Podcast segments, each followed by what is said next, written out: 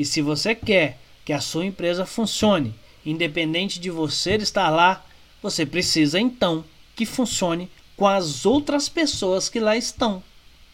Não tem outra possibilidade. Quando a gente pensa que nós queremos que uma empresa funcione sem a presença do dono, é porque ela tem que funcionar com as outras pessoas que lá estão. E como eu posso fazer isso?